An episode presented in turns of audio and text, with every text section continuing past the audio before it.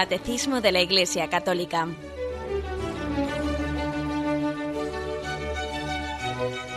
Un programa dirigido por Monseñor José Ignacio Munilla, Obispo de San Sebastián.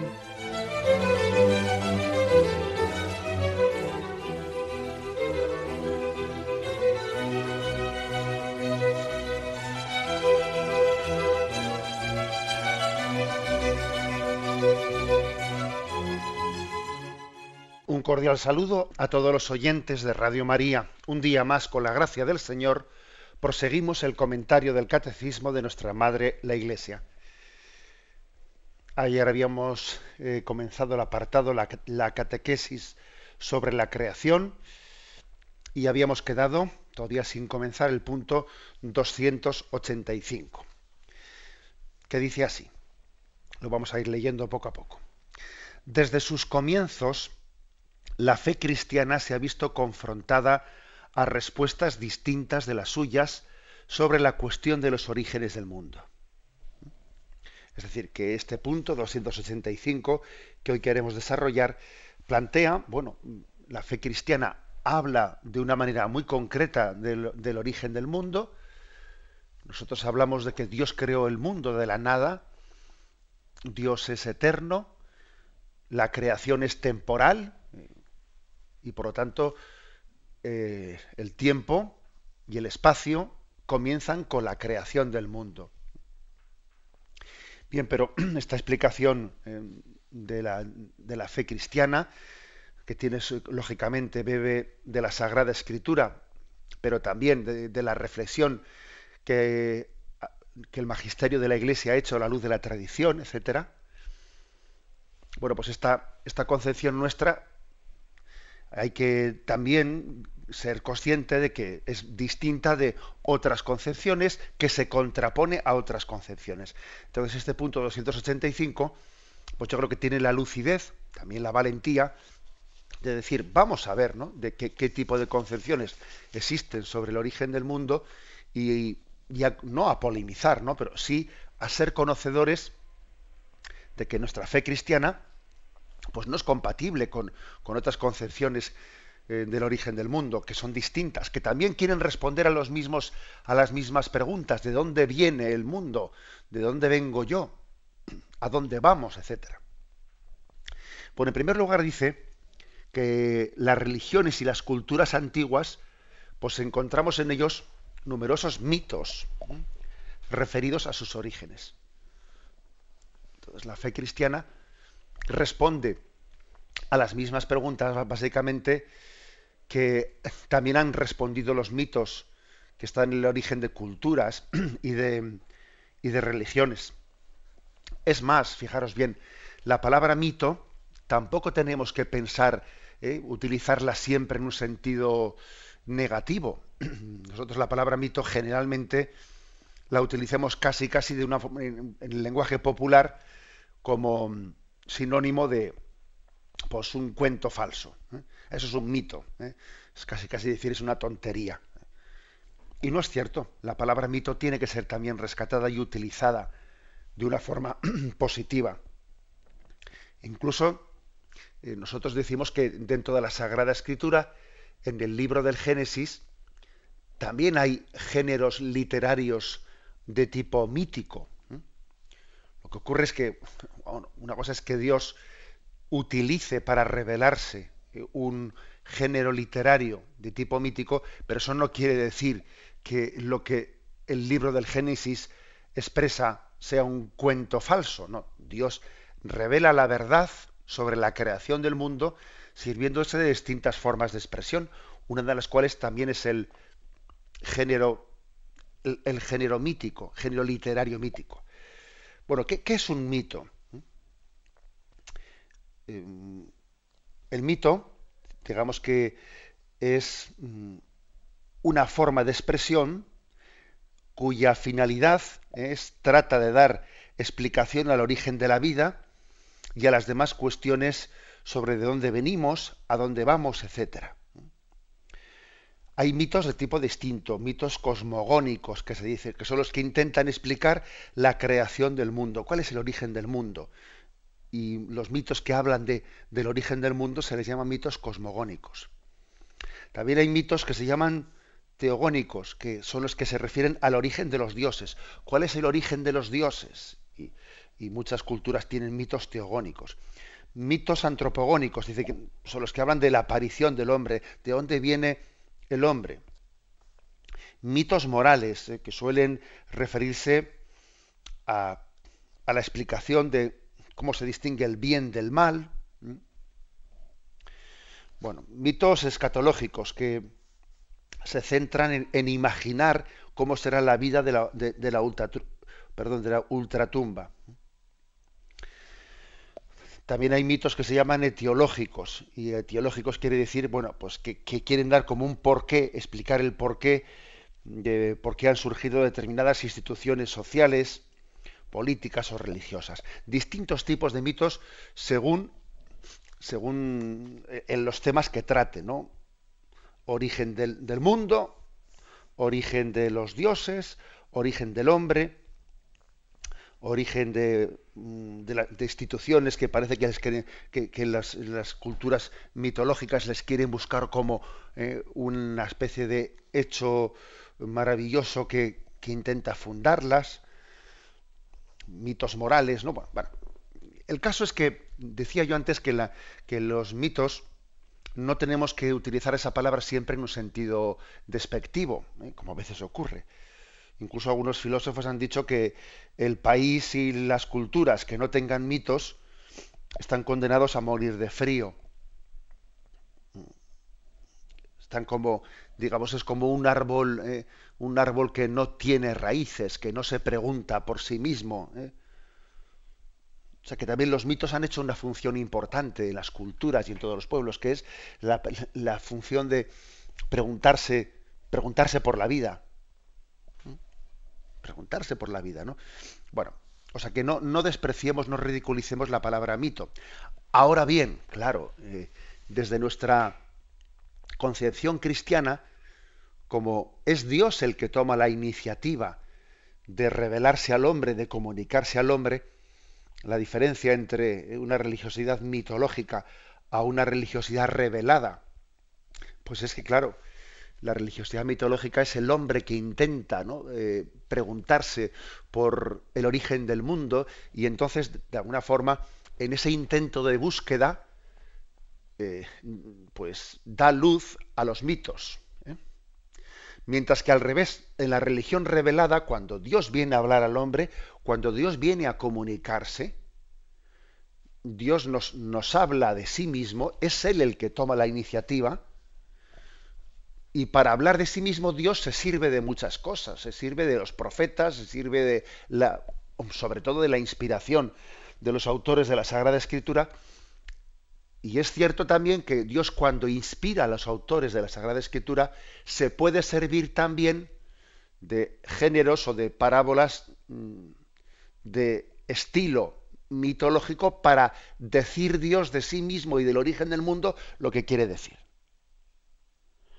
Entonces, eh, la, la, expresión mito es muy distinta, tiene un, una, al final no un significado muy distinto cuando estamos hablando de religiones naturales, que en el fondo son, es el hombre el que ha creado esas religiones, o religión revelada, que es Dios el que se da a conocer, el que viene a nosotros, el que es el Dios de la encarnación, que había elegido a Israel como pueblo para comunicarse al mundo y que finalmente en Jesucristo lleva a cabo la encarnación, el Dios que viene a nosotros. Es muy distinto, por lo tanto, que nosotros intentemos conocer a Dios, ¿no? elaborando los mitos, ¿no? que sea Dios el que nos hable a nosotros, incluso aunque se pueda servir ¿no? de un lenguaje de tipo mitológico en algún momento y transmita lo que quiera decirnos y lo que Dios libremente nos comunica en su revelación. Eh, hay muchas hay, muchas teorías eh, aquí lo que estamos diciendo es que, la explicación cristiana del origen del mundo se contrapone pues a, muchas explicaciones mitológicas, ¿no? Tenemos las mitologías griegas, las mitologías romanas, bueno, y, es interesante eh, conocerlas y, darnos cuenta y darnos cuenta de que la diferencia tan esencial que existe en la concepción cristiana del origen del mundo de todas esas mitologías. Pues por ejemplo, uno ve las, las teogonías griegas, o sea, es decir, cómo explican ellos el origen, ¿no? El origen de los, de los dioses. Y, claro, dice uno, eh, es impensable que en la concepción cristiana nosotros nos pongamos a decir el origen de los dioses. Oiga, Dios es eterno. Luego, los dioses no tienen origen. Pero el hecho de que falte ese concepto de eternidad, pues en la cultura griega, pues hay, se arman ahí unos líos tremendos para intentar explicar el origen, el origen de, los dioses. La literatura griega eh, proporciona, eh, por lo tanto, muchas, muchas explicaciones del origen de los dioses y también del origen del cosmos. Es verdad que muchas de ellas se conservan bastante mal porque se han perdido, se han perdido textos, etcétera, pero existen rasgos generales que están compartidos dentro de las distintas cosmogonías griegas, es decir, sobre mitos sobre el origen del mundo. Eh, el origen del mundo parte de la organización de una materia prima, que se suele organizar ella sola. Cosa que, pues lógicamente, es, es, contraria a la visión cristiana, donde es la intervención de Dios la que da origen a la creación del mundo. Sin embargo, en esas, en esas mitologías griegas es una especie de materia prima la que se organiza, se autoorganiza, ¿no? Bueno, el segundo concepto suele ser en las mitologías griegas para dar explicación al origen del mundo se suele fundamentar en los pares de contrarios, ¿no? es decir, hay un planteamiento que hay una especie de oposición entre el bien y el mal, entre el día y la noche, entre el frío y el calor, ¿no? O sea, es decir, el mundo se crea por oposición de elementos. Que eso es lo que da eh, da la, explicación del origen del mundo. Bien, obviamente poco que ver también con la concepción cristiana, porque aquí detrás hay un dualismo, ¿no? Un dualismo que es el que, eh, el que hace casi de motor del origen del mundo. En nuestra concepción cristiana, el único motor del origen del mundo es, es la decisión de Dios libre y voluntaria, la decisión de amor de Dios de crear el mundo. No es, que, no es que exista una especie de dualismo entre el bien y el mal, entre el frío y el calor, etcétera, que es que llevan a, que, ponen en marcha la creación del mundo. Bien, pero ojo, también existen elementos de, estos, de estas mitologías de otras culturas que se conjugan muy bien, muy bien con el libro del Génesis, de la Biblia. ¿eh? Por, el hecho, por ejemplo, el hecho de que la ordenación del mundo no se produce de una manera instantánea, sino que pasa por fases intermedias. Y también vemos en la Sagrada Escritura como dice, el día primero Dios hizo en el segundo día, Dios hizo en el tercer día. O sea, se, narra como una especie de creación no puntual, sino que tiene fases.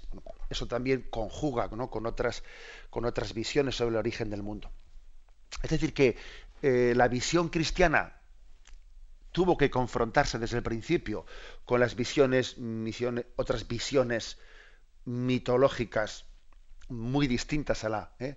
a la cristiana y los primeros apologetas cristianos tenían que polemizar cuando hacían apostolado, cuando predicaban, pues polemizaban y daban a entender es que esto es diferente, esto es distinto y allí donde y allí donde eh, la religión cristiana llegó, pues lógicamente tenía que ver en qué elementos de la cultura era similar y en cuáles elementos pues era, em, era incompatible y tenía que decir, no, esta concepción no, no es compatible con, con la visión de Dios como origen del mundo.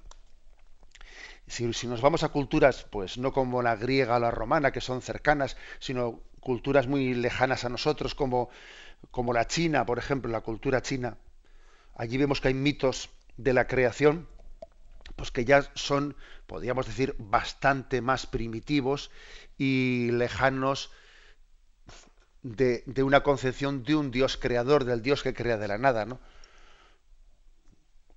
Eh, por ejemplo, los mitos chinos de la creación del mundo suelen hablar del universo como un enorme huevo negro que lleva en su interior a una especie de, de Dios que le llaman Pancú, que tras 18.000 años de estar ¿no? pues en un letargo, despierta, despierta de ese letargo, se sintió sofocado, sofocado empuñó un hacha enorme y, y, empleó el hacha para abrir el huevo y salir fuera, y entonces ese salir fuera del huevo es como la creación del mundo. Bueno, y como os podéis imaginar, pues esta concepción de la explicación del origen del mundo, pues es mucho más eh, primitiva, incompatible con una, eh, con una racionalidad, porque también es importante que la religiosidad tenga eh, pues una relación con la racionalidad.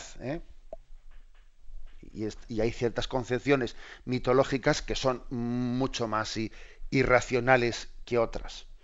Bueno, pues podríamos hablar también de, del mito tibetano de la creación, eh, y hay culturas, vamos, culturas verdaderamente diferentes, la, creación del mundo según los aborígenes australianos, etcétera, ¿no? Bueno, existen cuestiones muy interesantes. Por ejemplo, en, en la concepción aborigen australiana, hablan de una especie de materia primigenia, primigenia, como si hubiese habido una materia prima, más bien informe, a partir de la cual se creó, ¿no? Es como si hubiese sido una masa embrionaria gigantesca, como si hubiese habido una masa embrionaria eh, en, la que estaban allí eh, todos los, seres primeros, ¿no? En embrión. Y se desarrolló. Esa es la concepción australiana de los mitos australianos. Bien, claro, el problema está en que no dan respuesta de cuál es el origen de esa masa embrionaria. Bueno, pues mm, hay que decir que la concepción bíblica, la concepción bíblica del origen del mundo, es la en la que Dios se ha revelado como el Dios eterno, cuyo origen no hay que explicar, porque si Dios es eterno es, es contradictorio ponerse a explicar cuál es el origen de Dios la típica pregunta, ¿no? Y Dios creó el mundo. ¿Y a Dios quién le creó? Oiga, esa pregunta es una pregunta mal hecha porque decir quién es el creador del mundo, perdón, quién es el creador de Dios, es no entender el concepto de eternidad. Preguntar por el, por el origen de lo eterno, pues es un error, ¿no? Como también, ¿no? Pues muchos, muchos de este tipo de eh, mitos, mm, mitos teogónicos sobre el origen de Dios han, bueno, pues han pretendido ¿no? establecer un origen, una explicación en el origen de Dios por no entender el concepto de eternidad, por no, por no entenderlo. Bien, en la, revelación bíblica no vemos ningún intento de hablar de cuál es el origen de Dios. O sea que incluso el lenguaje, el lenguaje eh, eh, cosmogónico de la Sagrada Escritura, del cual Dios se sirve para la revelación, no cae en ese tipo de, contradicciones y de imperfecciones que son eh, hablar de del origen de Dios o otro tipo de, concepciones que son irracionales. ¿eh? Entonces, primera afirmación que hacemos. Bueno, pues eh, la concepción cristiana se abre el paso en medio de otras concepciones mitológicas del origen del mundo. Esas concepciones mitológicas tienen algunos aspectos que son, pues son, muy compatibles con la visión revelada cristiana, pero otros aspectos no son nada compatibles. He puesto el caso de pretender explicar el origen de los dioses, etcétera, etcétera. Eh, la visión cristiana del origen del mundo, en este momento en el que vivimos también, pues creo que tenemos que, que realizar una doble función, un diálogo entre con las religiones y con las concepciones filosóficas, un diálogo en el que encontremos los puntos comunes, pero al mismo tiempo también no tener complejo de señalar los puntos incompatibles. Los puntos incompatibles, es decir, oiga, pues por ejemplo, el dualismo, el dualismo del Dios del bien y el Dios del mal, etcétera, es, incompatible con la visión cristiana. ¿eh? Es decir, que frente al sincretismo, que está hoy en día muy de moda, que frente al sincretismo es pretender conjugarlo todo, un poco de esto, un poco del otro, un poco del otro. Frente al sincretismo, nosotros tenemos que, tenemos que afirmar que no todas las concepciones son compatibles. ¿eh? Y no se puede creer al, mismo tiempo ¿eh? en el Dios supremo, autor de, todo lo creado, y luego empezar a, intentar decir que eh, pues hay hay un dualismo, que si el yin y el yang, el dios, el dios del bien, el dios del mal, no, oiga, perdone, eso es incompatible. ¿eh? O sea, diálogo con las demás culturas, sí, pero sincretismo, no. Y sincretismo es la mezcla de todo, sin, distinguir, sin discernir, ¿eh? y de una manera clara qué es lo que es compatible y lo que no es. ¿no? La apología cristiana, pues, tuvo que hacer este, este diálogo y también hay muchos escritos de los santos padres en los primeros años que eran fuertes, ¿no? Eran fuertes a la hora de subrayar cómo muchas de estas mitologías, pues incluso son absurdas, digámoslo claramente, son absurdas, son ridículas, ¿no? Parten de una concepción totalmente primitiva de la, de la creación. Bien, tenemos un momento de reflexión y continuamos enseguida.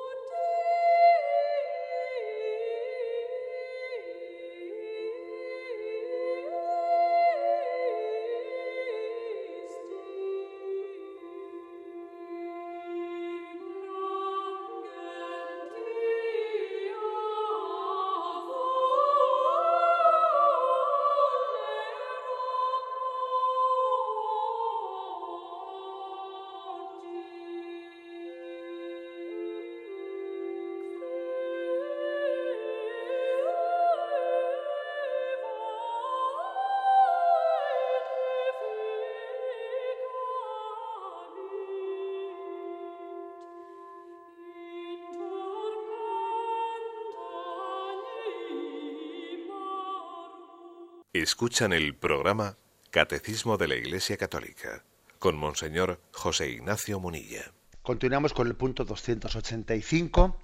En el se habla de, cómo la visión cristiana ¿eh? de la creación del mundo, del Dios creador que crea de la nada, pues se confronta, se contrapone, convive al mismo tiempo con otras, eh, con otras visiones. Unas hemos dicho los, los mitos que están en el origen de, otras religiones, de otras culturas. En segundo lugar, dice, algunos filósofos han dicho que todo es Dios, que el mundo es Dios, o que el devenir del mundo es el devenir de Dios. Panteísmo. ¿eh? Es las filosofías panteístas claramente también son contrarias a la visión cristiana, a la visión bíblica. Nosotros afirmamos en nuestra visión cristiana que Dios es el origen, Dios es el creador, Dios es el origen de todo cuanto existe, pero al mismo tiempo cuanto existe Dios al crearlo, le ha dado también una entidad propia. ¿eh? La creación es una participación del ser de Dios, pero no una participación en el sentido de decir como una extensión, o como si a Dios le quitásemos, permitidme la expresión, ¿no? Así un poco burda, como si a Dios le quitásemos un cachito y a eso se le llama la creación. No. Sino que es una participación de su ser, pero que tiene una entidad de criatura, no de Dios, no, no del creador, sino de criatura. La creación es distinta del creador, aunque tenga en el creador su fundamento. ¿Mm? Bueno, eh, esta, diferencia tan, grande entre la criatura, entre la visión creacionista y la visión panteísta, supuso que la historia, eh, la historia de, la Iglesia hubiese muchos, eh, muchos predicadores que tuviesen que utilizar todos sus esfuerzos y sus, apologías frente al panteísmo. El panteísmo mm, hoy en día especialmente está afianzado, está afincado en concepciones orientales. Pero, digamos, en la historia de la filosofía también ha habido, ¿eh?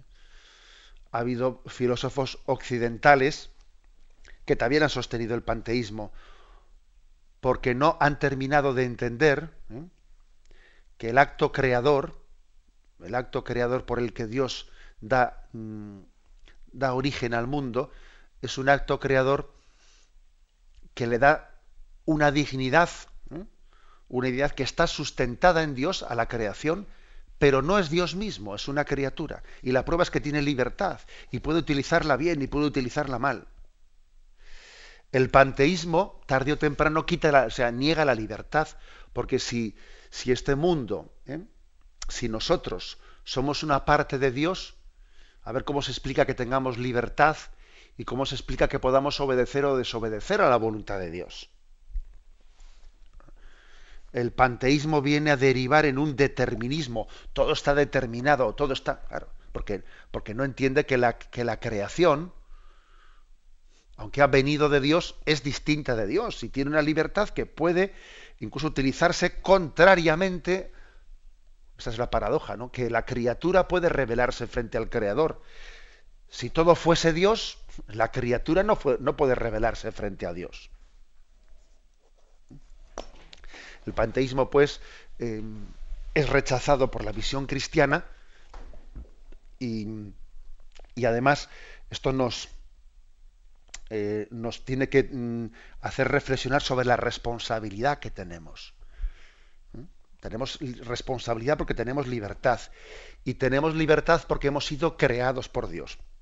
Es una libertad creatural, una libertad que nos ha sido dada.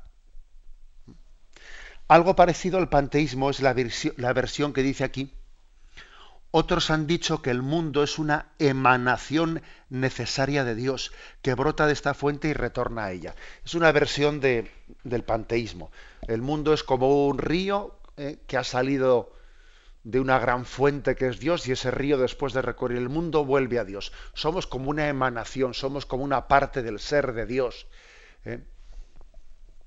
Bueno, es una, hablar de emanacionismo o hablar de panteísmo casi son dos versiones de la misma cosa. ¿eh? Y respondemos eh, como hemos respondido antes. Pues no, somos una criatura que podía no haber existido.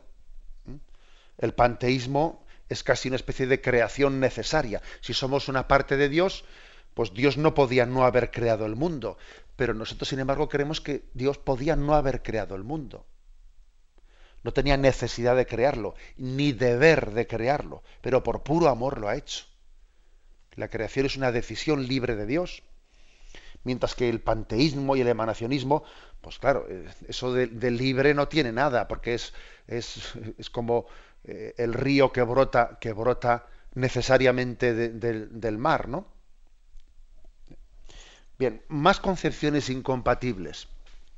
Seguimos leyendo este punto 285 y dice, otros han afirmado incluso la existencia de dos principios eternos, el bien y el mal, la luz y las tinieblas, en permanente lucha, dualismo, maniqueísmo, o según algunas de estas concepciones, el mundo, al menos el mundo material, sería malo, producto de una caída y por tanto que se ha de rechazar y superar. Eh, es la, gnosis o el gnosticismo.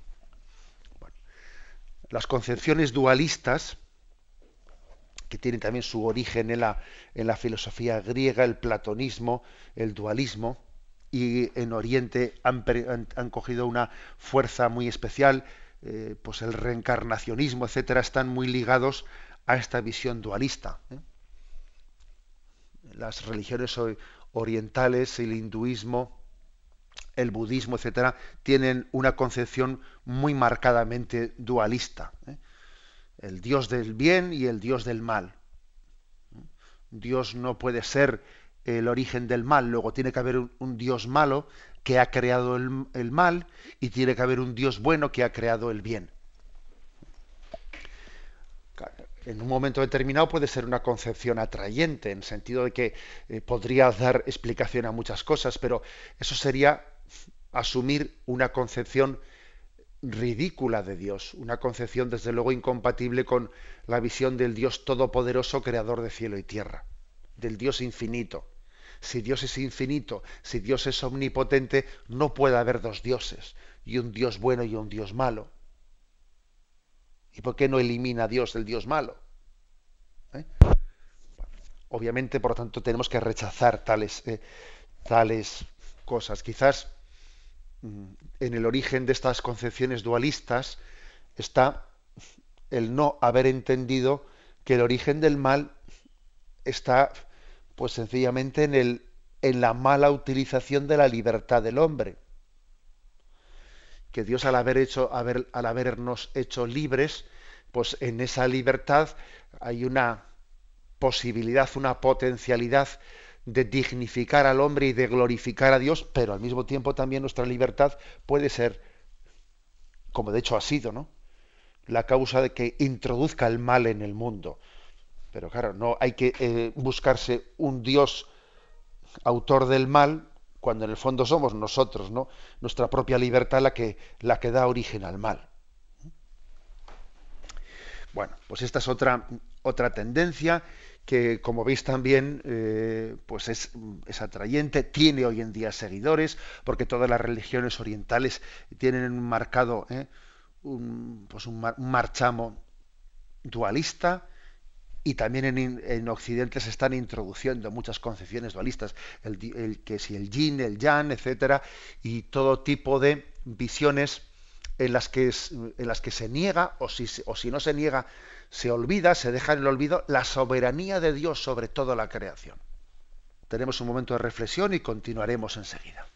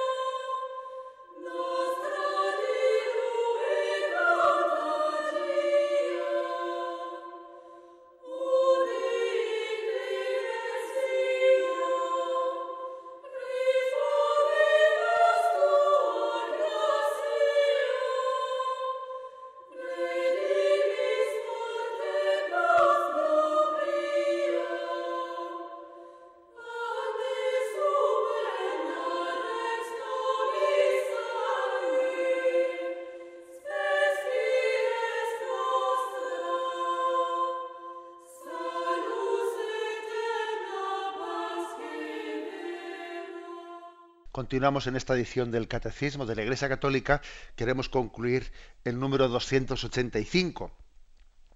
En él se habla de cómo la visión de la creación del mundo se ha contrapuesto a visiones mitológicas de otras culturas, otras religiones que son incompatibles con esa visión creacionista que tiene eh, la Sagrada Escritura y el cristianismo y el judaísmo también, por supuesto eh, también luego se ha hablado de algunos pensamientos filosóficos o concepciones filosóficas contrarias a la visión creacionista. Por ejemplo, pues el panteísmo, el emanacionismo, el dualismo. Nos falta todavía por explicar algunos, como son los siguientes. Otros admiten, dice el catecismo, que el mundo ha sido hecho por Dios, pero a la manera de un relojero, que una vez hecho lo habría abandonado a él mismo. ¿Eh? Es el deísmo. El deísmo es, bueno, Dios ha estado en el origen del mundo, incluso el deísmo pues, puede afirmar la creación del mundo de la nada, pero una vez que ha creado el mundo lo ha abandonado a sí mismo. ¿eh?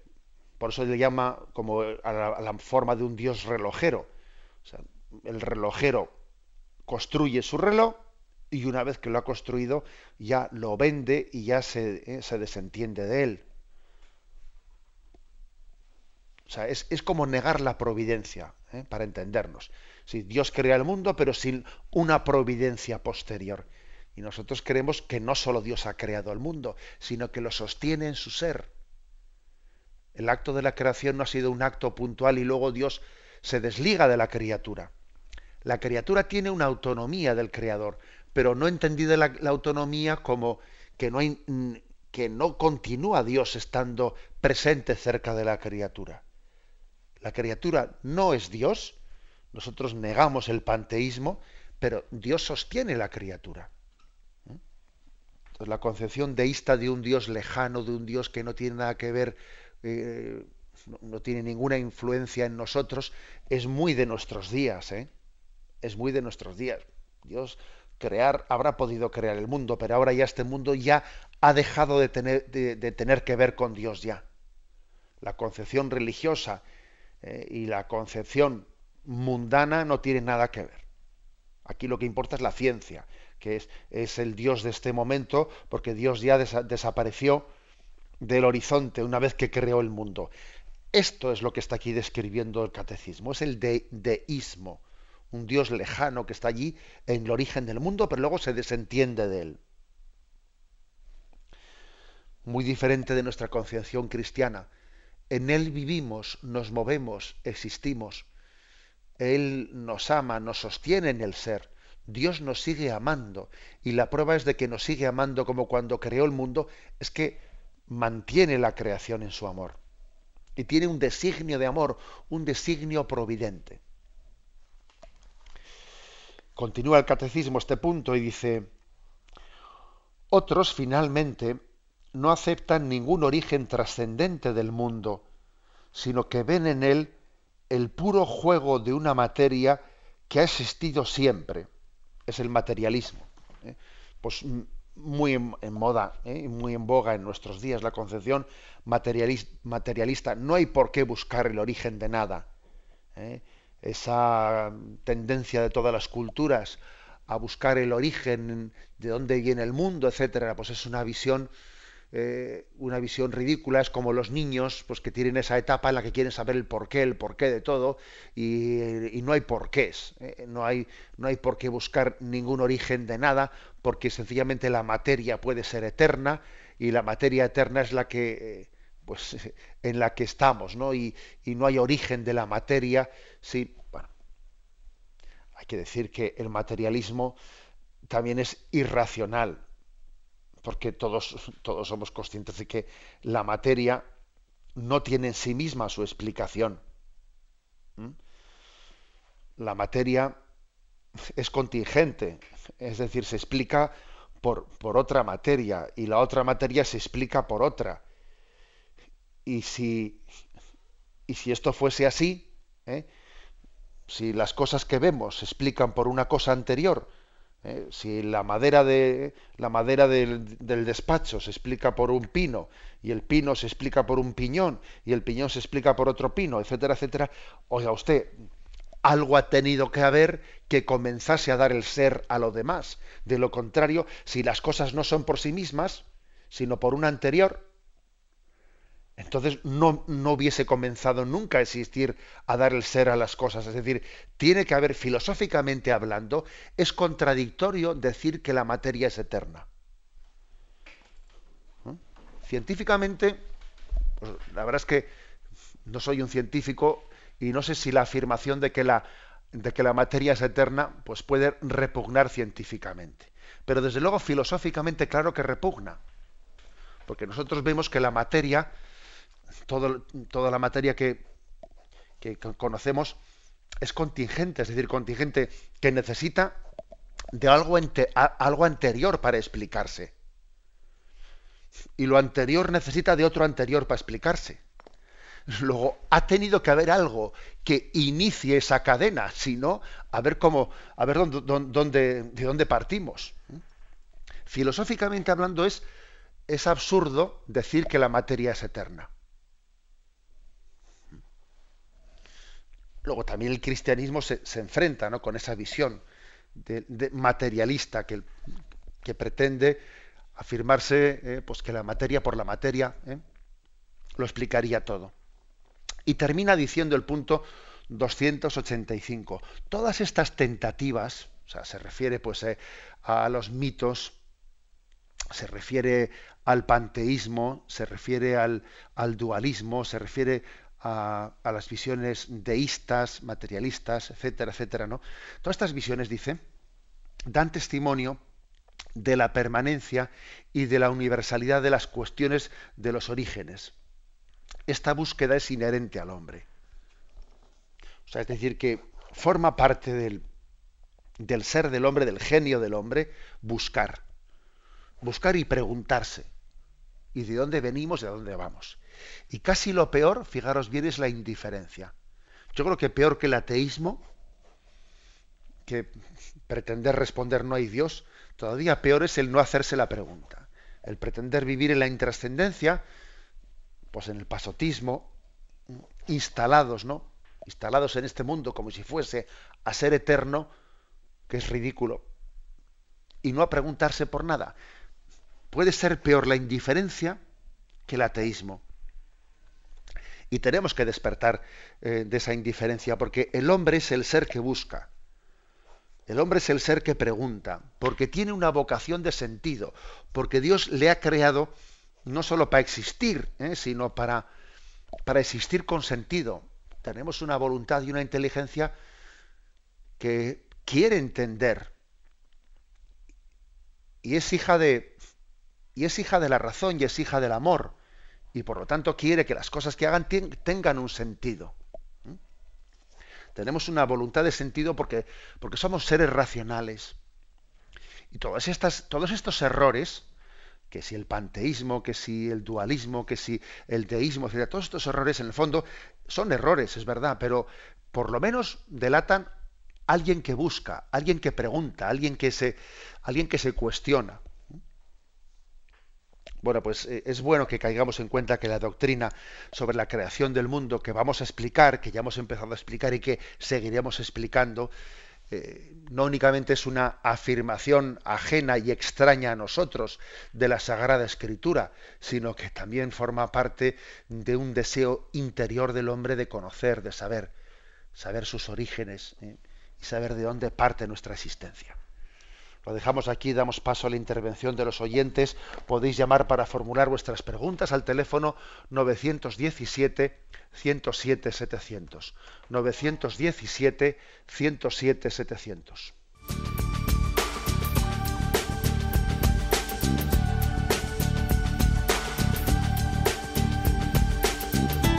Radio María le ofrece la oportunidad de recibir en su casa sus programas favoritos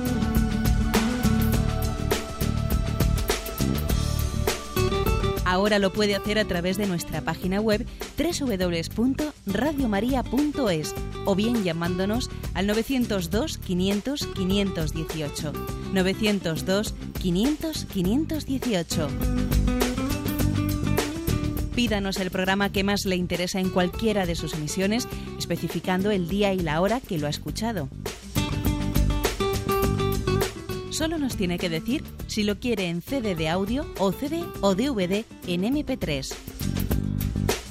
Haga su solicitud en el 902 500 518 y en www.radiomaria.es. Radio María, más cerca de usted.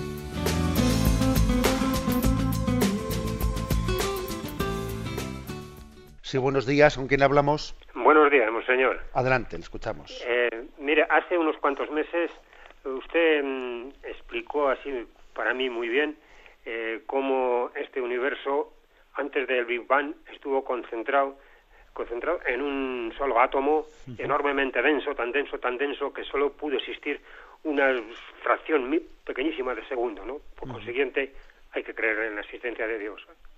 Bueno, ahora la pregunta mía es esta otra. ¿Por qué tengo que creer que Dios se ha revelado en la Biblia, en la historia del pueblo de Israel? Así nada más. Gracias. Vamos a ver. El, concepto de revelación ¿eh? es un concepto mm, muy importante en el que le damos, claro, es, es reconocer que Dios lleva las riendas de la religiosidad y no somos nosotros. Es reconocer que Dios nos busca a nosotros antes de que nosotros le busquemos a Él. Esa es una diferencia esencial entre, entre religiosidad natural y religiosidad revelada. Bueno, pregunta el oyente, ¿yo por qué tengo que creer eh, qué fundamentos ¿no? existen pues, para decir que eh, la religión cristiana es una religión revelada? a diferencia de otras religiosidades, ¿no? que incluso igual también pretenden ¿eh? Pretenden presentarse como religiones reveladas, porque, pues, por ejemplo, uno ve, eh, conoce el Islam y el Islam también habla de un libro sagrado dado a Mahoma, ¿eh? el, Corán, etcétera. Entonces, ¿cómo se distingue que una religión sea, cómo conozco que una religión es revelada y, cómo conozco que la religión revelada verdadera es el Islam, perdón, es el cristianismo? Vamos a ver, sin duda alguna ahí, tenemos que ponernos a hablar de, temas muy concretos, ¿eh? de temas muy concretos que es eh, la diferencia, la diferencia de determinadas concepciones que pueda tener una religión y la otra y darnos cuenta que la visión, la visión revelada en, el, en la Sagrada Escritura y en el cristianismo, pues tiene una, eh, podríamos decir, una altura ¿eh? una altura de concepción, concepción filosófica, de concepción moral, pues muy superior una a la otra o a otras. ¿eh? También el hecho de que Dios haya dado indicios de credibilidad. Los indicios de credibilidad me estoy refiriendo a cómo el Nuevo Testamento es el cumplimiento de las promesas hechas en el Antiguo Testamento, indicios de credibilidad, me estoy refiriendo a los milagros, a Jesucristo que acredita, acredita ser el, Hijo del Padre, si no me creéis a mí, creed a mis obras. Mis obras, dice Jesús, dan testimonio de todo cuanto os he dicho. El, signo principal por el que eh, vemos esa acreditación de la veracidad de la palabra de Cristo, sin duda alguna el signo de los signos es la resurrección de Jesucristo. O sea, es decir, que al final lo que acredita la revelación, pues es bueno, el ver la coherencia la belleza, la coherencia interior del pensamiento cristiano, em, los signos, los testimonios que ha dado, los signos que acreditan, los signos también, los hechos milagrosos, también no tengamos, ¿no?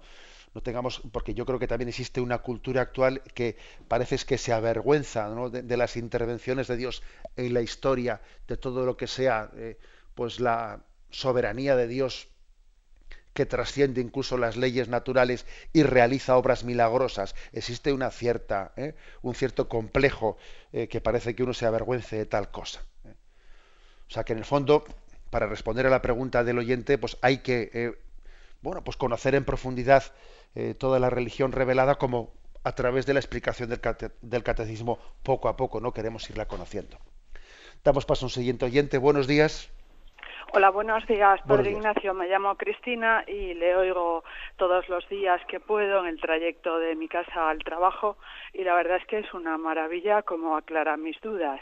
Entonces, mm, la pregunta eh, la tenía pendiente desde hace mucho tiempo y es algo que gente que está a mi alrededor y que no es eh, católica y cristiana me suscita y me pide una respuesta y yo la verdad es que no la tengo y es ¿por qué existe el dolor en el mundo? Ayer habló de esto, pero yo no pude escucharlo hasta el final y no sé si dio alguna respuesta al respecto.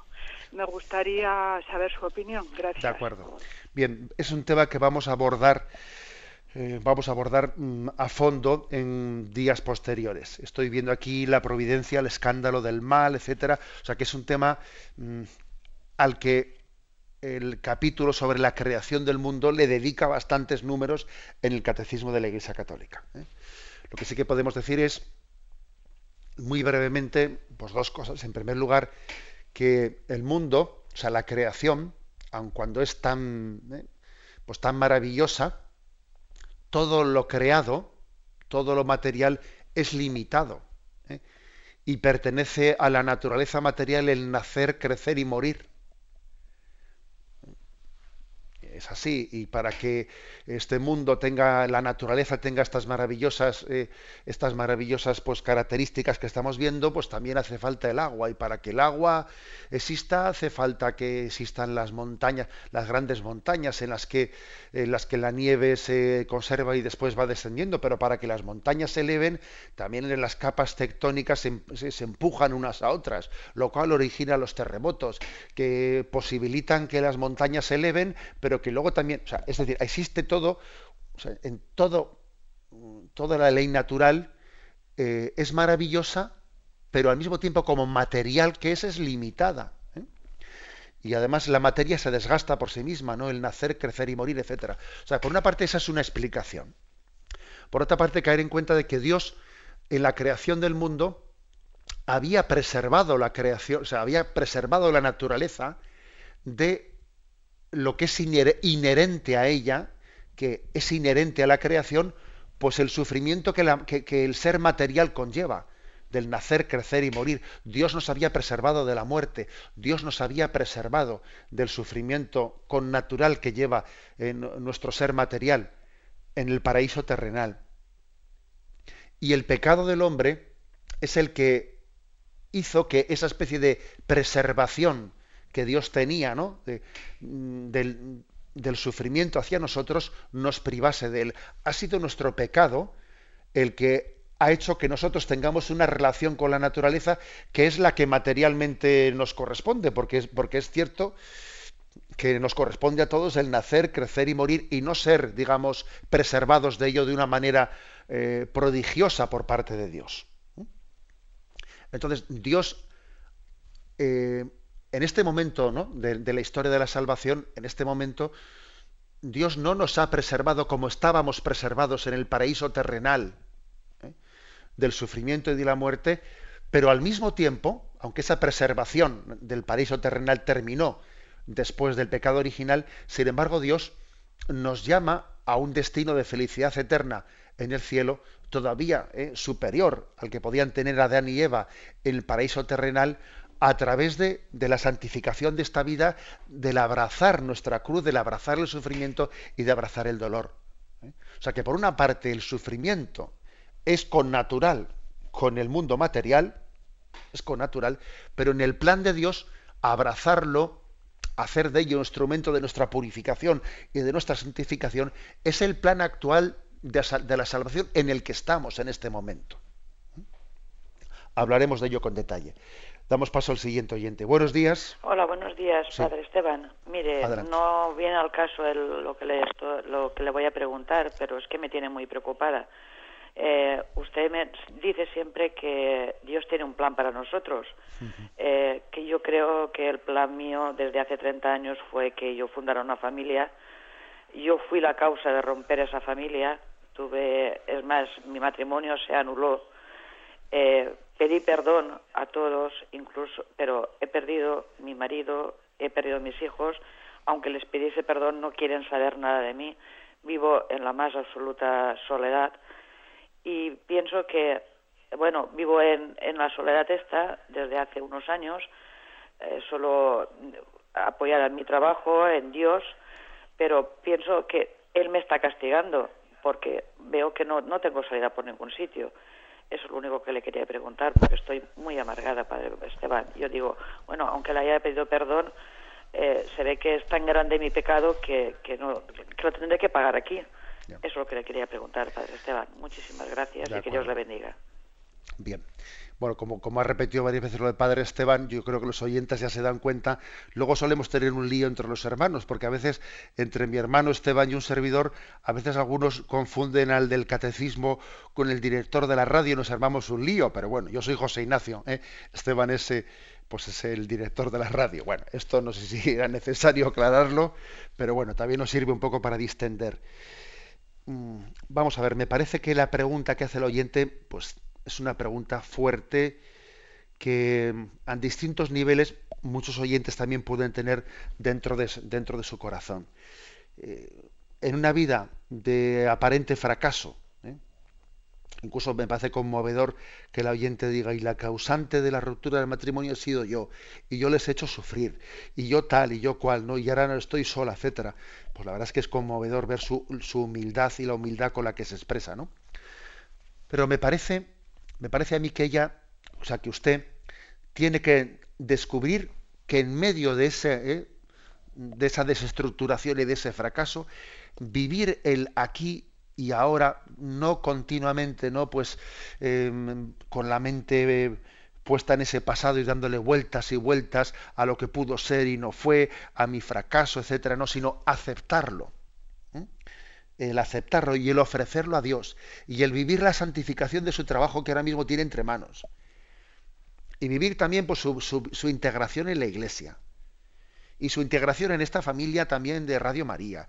Y etcétera, etcétera. Es a lo que el Señor le llama. ¿no? El Señor le llama a vivir el momento presente con una intensidad de amor que también redima el, pasado. ¿Eh? La tentación consiste en Ahora, no vivir este momento, bueno, yo ya mi vida ha sido un fracaso, ahora los años que Dios me dé de vida, pues son para lamentarme y para decir que esto es un desastre. Eh, mire, eso, eso no puede ser así. ¿eh? Dios le llama a vivir el momento presente con intensidad. Su trabajo, su, su vida de iglesia. Y por supuesto que usted está viviéndolo así, está adelantando una purificación. Todos necesitamos purificarnos. Y a veces da la impresión de que algunas personas pues en la providencia de Dios han adelantado en esta vida una purificación que otros van a tenerla después de esta vida. El misterio del purgatorio, pues es un misterio que a veces nos olvidamos de él. ¿eh? Entonces yo le, yo le diría, no, no haga de su vida un lamento, no haga de su vida una queja y un lamento, ¿no? Que la tentación ahora no le impida por el dolor del pasado vivir el momento presente, ¿no? Ese es mi, consejo principal. Y, oramos por usted. Y, como siempre digo en estos casos, busque usted un acompañante espiritual ¿eh? para que no, no caiga en esas tentaciones de aislamiento, eh, de, autolamentación continua, etcétera, ¿no? La bendición de Dios Todopoderoso, Padre, Hijo y Espíritu Santo, descienda sobre vosotros. Alabado sea Jesucristo.